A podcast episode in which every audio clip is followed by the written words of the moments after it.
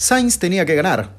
Estaba escrito después de la pole del sábado, que había sido su primera pole después de 150 intentos de sábado. Fue curioso porque en la largada original de la carrera, Sainz con neumáticos medios, Verstappen con neumáticos blandos, que estratégicamente había sorprendido realmente mucho esa decisión, Max lo supera con facilidad. Perdió sin discusión esa largada.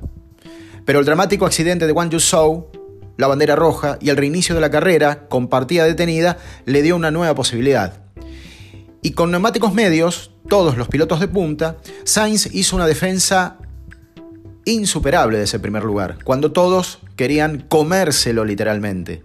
Barrió todas las ventanas que podían quedar abiertas para defender ese primer lugar.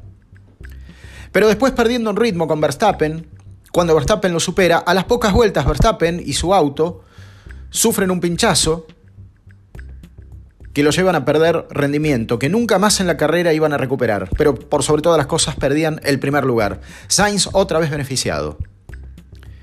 Y ante la última situación que promovía la carrera, que es el auto de seguridad ante la partida de Ocon, allí el golpe de gracia para Leclerc, a quien no llaman ni se detiene, y la prioridad quedará en Carlos Sainz.